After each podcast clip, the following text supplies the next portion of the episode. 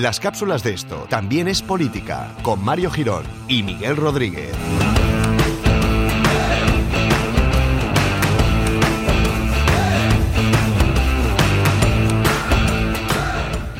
Hola amigos y amigas, bienvenidos a las cápsulas de esto también es política donde condensamos en pocos minutos información vital para vuestra existencia. Para la nuestra no, porque vamos excesivamente sobrados de información y de conocimiento. Y de ¿Qué tal, existencia. Y de existencia también. Sí. Existimos por encima de nuestras posibilidades. Sí, sí, y pronto habrá una burbuja de existencia. Sobreexistimos, diría yo. Sí. Al- alguien estará nego- haciendo negocio con nuestra existencia. Efectivamente. Estamos, sí. Es una lo- semana muy, muy corrupta esta, ¿eh?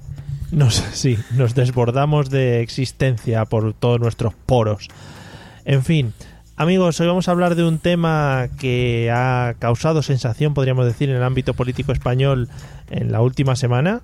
Eh, el tema de la moción de censura, no sé si presentada, todavía no la han presentado. eh, Todavía no. Dicen que, que será pronto, será pronto, pero no sabemos cuándo todavía. Bueno, pues hablemos un poquito de la moción de censura del amigo Pablo Iglesias.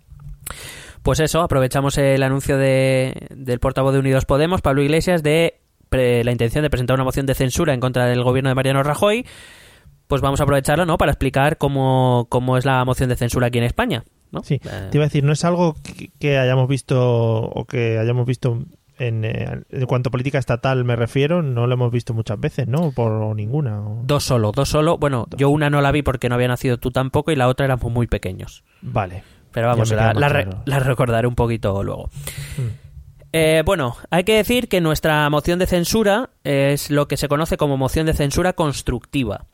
Eh, y que voy a explicar lo que es, claro, porque si lo dejo ahí, pues no. Claro. Eh, bueno, hay que decir que nuestra moción de censura es un reflejo de aquella que se estableció en la Alemania post Segunda Guerra Mundial, en la llamada Constitución de Bonn de 1949, eh, que más o menos voy a explicar muy rápidamente por qué es. Porque tengo que meter la nota histórica, ¿sabes? Porque en algo se tiene que notar. Sí, llevas un par de episodios que no has metido notas históricas y Ya. ya, te están desde el colegio de, de historiadores de España me estaban llamando y diciendo, oye, un poquito, ¿no? ¿Qué pasa? Ya, ya- ya voy, ya voy, compañeros. Vale. Bueno, hay que decir que una de las causas que posibilitó el ascenso de Adolf Hitler al poder en Alemania en 1933 fue la enorme inestabilidad eh, que la República de Weimar, que era como se llamaba esa Alemania entre el sistema que se implantó entre la Primera y la Segunda Guerra Mundial, eh, porque ese sistema facilitaba dos cosas. La primera, un, parlamento muy fragmentado y la segunda, que era muy fácil derribar a, a un gobierno. Sin más. O sea. Eh, era, era relativamente fácil. De hecho, eh, desde la crisis del 29 hasta que en el 33 consiga acceder al poder, eh, el Partido Nacional Socialista ayudó a meter mucha presión para derribar algún que otro gobierno. La Alemania federal de posguerra pretendió corregir estos errores evidentemente mediante un sistema que hiciera mm, enormemente compleja la formación de una mayoría absoluta, no querían llegar a que nadie tuviera el poder absoluto, pero que tuviera una menor fragmentación de las cámaras de lo que había pasado antes y a la vez con una moción de censura constructiva. ¿Esto qué quiere decir?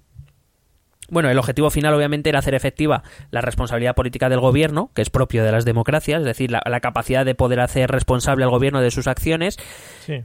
y al mismo tiempo evitar el vacío de poder que, era lo que significaba derribar un gobierno derribar a un gobierno eh, en el que no había poder pues es- la- en- las cosas eran se volvían un caos entonces eh, dado que España salía de una dictadura y el periodo transitorio esos años entre el 75 y el 80 más o menos fue un periodo con una notable tensión eh, entre las, eh, las izquierdas y las derechas, se optó por introducir eh, vía constitucional esta opción de la moción de censura constructiva para evitar males mayores.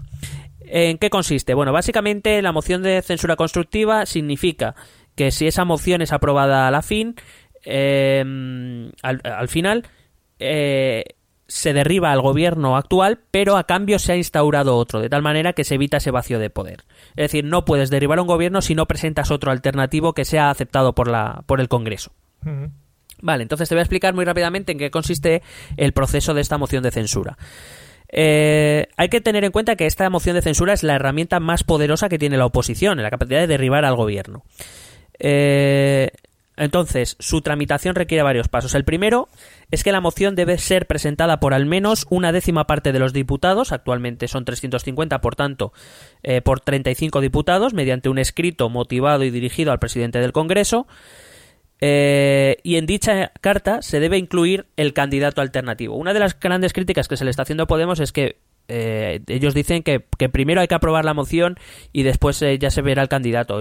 No sé, no entiendo muy bien. Es que si no presentas un candidato en la carta pidiendo la moción de censura, eh, no, no se empieza el trámite. O sea, Ya. no, no he entendido muy bien esto. Sí, pero sí, que es uno de los pasos que tienes que cumplir si no, no tira para adelante. Claro, realmente no sé qué táctica está siguiendo Podemos, porque po- eh, quiero decir, hay que recordar que los dirigentes de Podemos son eh, doctores en ciencias políticas. Creo que sabrán que necesitan el nombre de un candidato en el escrito de moción de censura.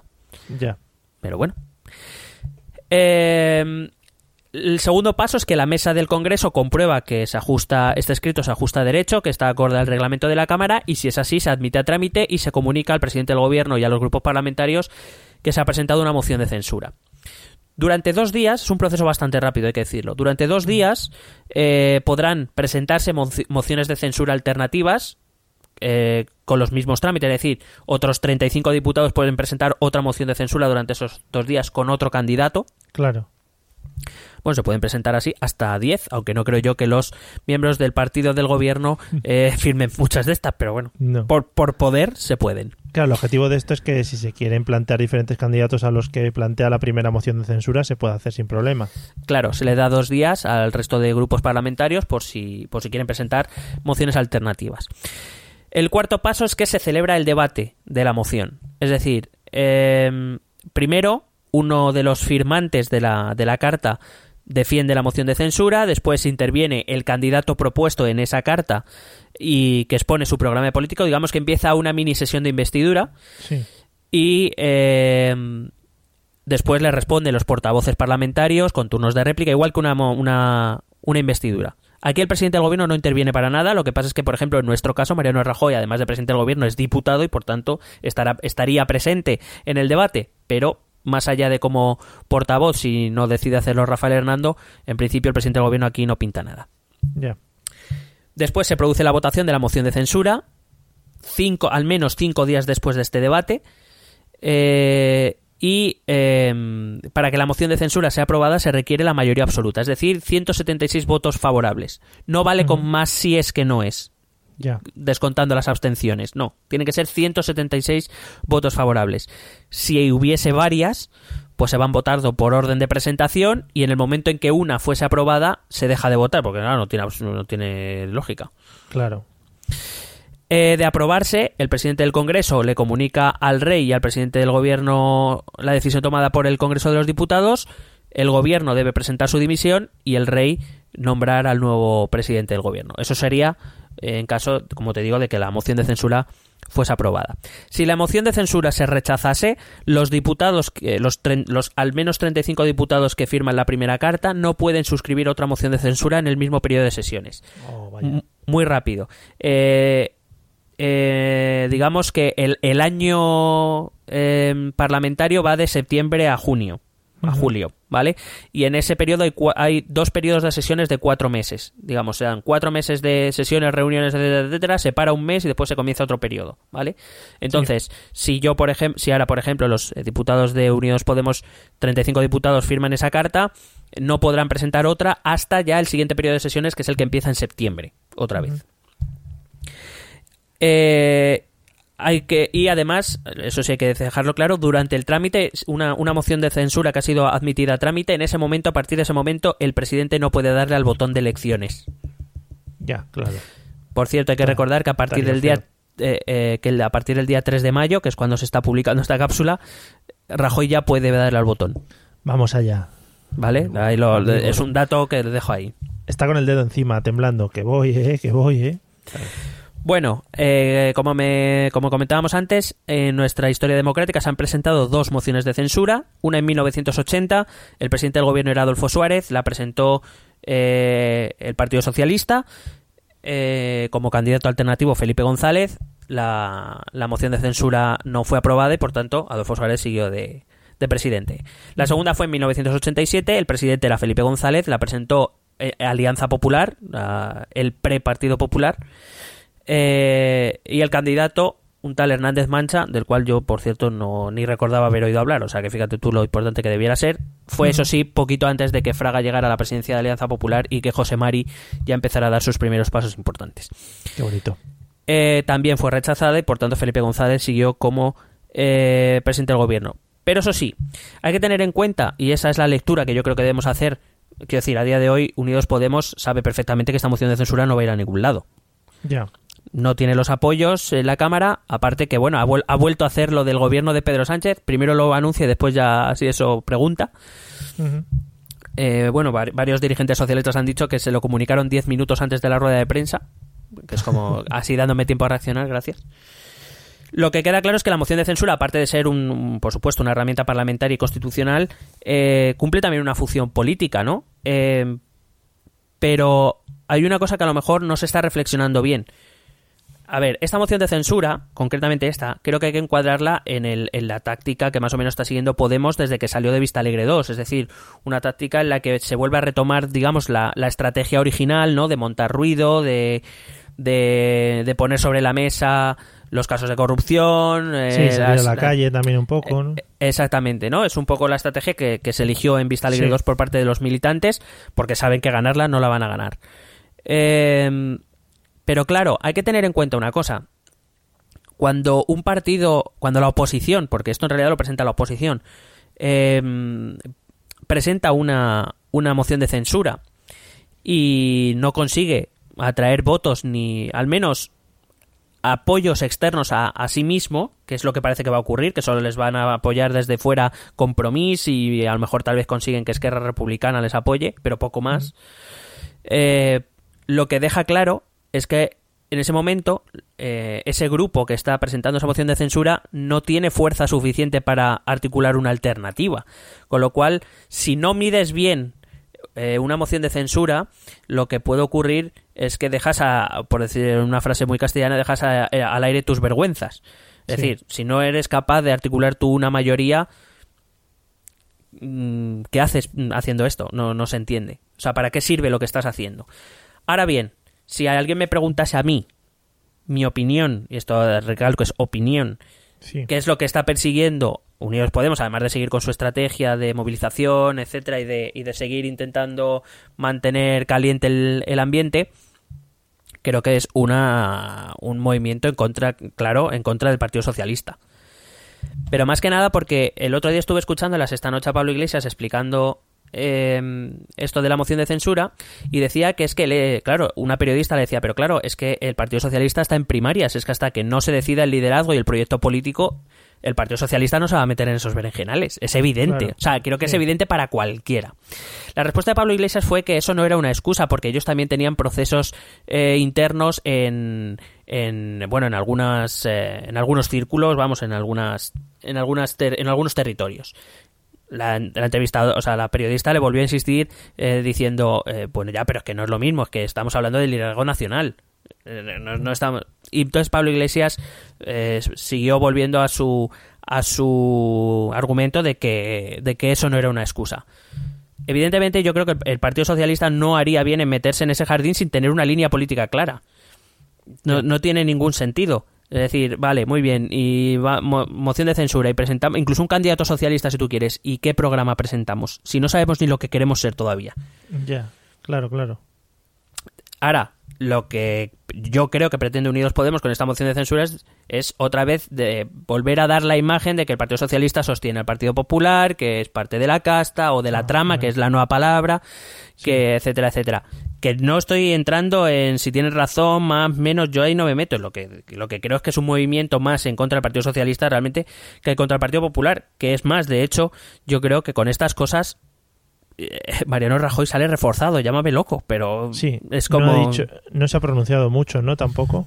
Pero si es que, sinceramente, o sea, lo hace de por sí, porque él es así, pero es que si yo fuera Mariano Rajoy me sentaría a esperar. Ya. ¿Quieres presentar una moción de censura? Preséntala. Saca una mayoría. Claro, una cosa que te iba a preguntar. ¿Puede ser que ahora, antes de presentar la moción de censura, se pongan a, indagar, a negociar y tal, vean que no tienen el suficiente apoyo y no la, presenten? ¿O ya han dicho que la van a presentar sí o sí? Claro, ellos eh, dicen que la van a presentar sí o sí en cualquiera de los casos. Si se echaran para atrás, yo no sé cómo se le sentaría a sus votantes. Por tanto, yo apuesto a que sí que la van a presentar, ya más porque no, porque echarse para atrás no, no sé yo cómo lo podrían presentar a sus votantes más, más eh, movilizados. Ahora, también creo que sabemos todos dónde va a acabar. No sé. Ya. No sé. Bueno. Supongo Sí. que el, el discurso después de Unidos Podemos será que la culpa es del Partido Socialista y de Ciudadanos que sostienen al gobierno, al gobierno corrupto, Sí. etcétera, etcétera. Y puede ser también que se esperasen algo más de apoyo eh, con esto, que al final una moción de censura es una cosa muy seria. Es en plan, quiero parar lo que está haciendo este gobierno para presentar otro alternativo. Y al final, al no encontrar un apoyo de los otros grupos como que se han visto, incluso no apoyo, sino que los otros grupos, o por lo que yo he oído, algunos se lo han tomado un poco a broma. Yo sinceramente no lo creo. Primero, si tú quieres presentar una moción de censura y quieres ver si alguien se te une, no lo anuncias en una rueda de prensa y luego preguntas. Ya. Yo, yo, vamos, así es como yo lo entendí. Eh, perdón, que casi se me cae el garito. Al menos así como yo lo presentaría. Yo, desde luego, no lo haría así.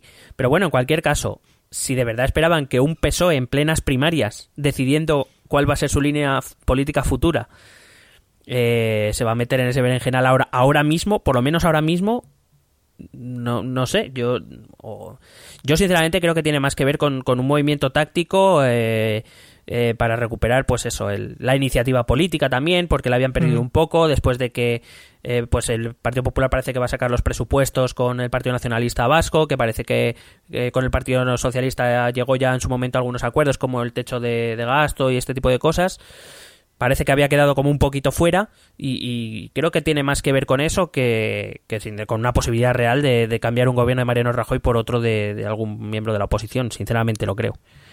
Vale. Pero Pues bueno, es- eso, es- eso, como repito, es, es opinión. No sé. Los, los oyentes de Podemos eh, que tengamos, pues que, que nos den su opinión y, y- y contrasta- y contrastamos. Que nos comenten.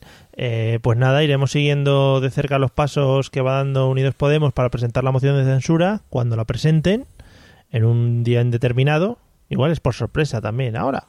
Y van corriendo, ¿no? Corre, que está en el baño. Ahora corre, que no se entera.